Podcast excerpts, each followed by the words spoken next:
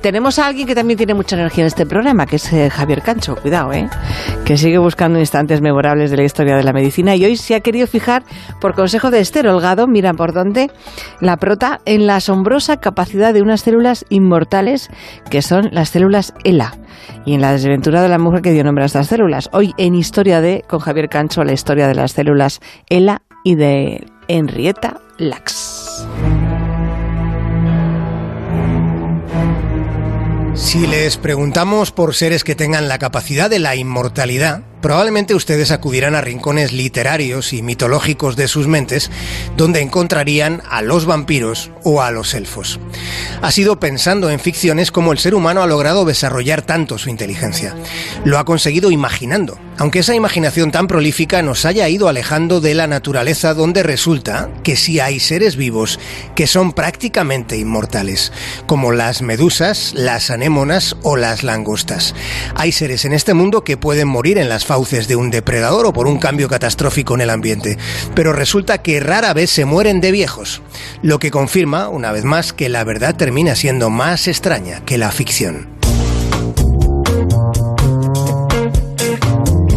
Eran los años 50 en la ciudad de Baltimore. Poco después de parir a su quinto hijo, Enriqueta ingresó en el hospital John Hopkins. Seguro que le suena, es una referencia en información sobre coronavirus. Entonces era el único hospital de la zona que atendía a personas negras. Enriqueta fue ingresada por un adenocarcinoma cervical, que es un tumor muy agresivo. Pero el tumor de Enriqueta tenía algo que los médicos nunca habían visto hasta entonces.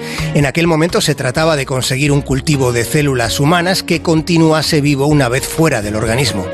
Pero esos cultivos apenas aguantaban unos días debido a un fenómeno conocido como el límite de Hayflick. Sin embargo, las células del tumor de aquella mujer superaron con facilidad ese límite y continuaron dividiéndose. Es decir, las células del tumor de Enriqueta se habían vuelto inmortales.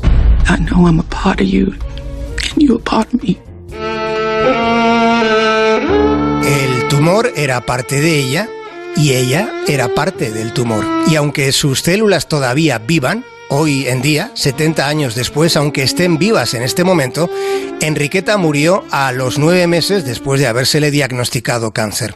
Lo que la mató permitió encontrar una línea celular con la que se han estudiado enfermedades muy graves.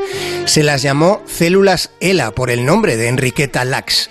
Con ellas se logró aislar la cepa de la poliomielitis. Gracias a las células ELA se consiguió desarrollar la vacuna para la polio y detener así una enfermedad que fue epidémica.